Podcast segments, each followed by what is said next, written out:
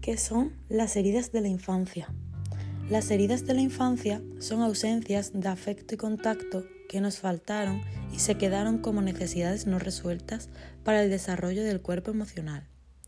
Estas heridas comienzan a formarse en la infancia y si no se sanan no te permitirán desarrollar una buena autoestima, autoconfianza y autorrespeto.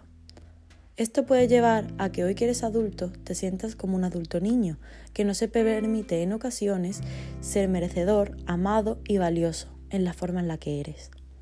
Las heridas llevan a actuar de una manera inconsciente ante la realidad, creada esta forma porque en un momento en la infancia encontraste cómo hacerlo y ahora no sabes actuar de otro modo.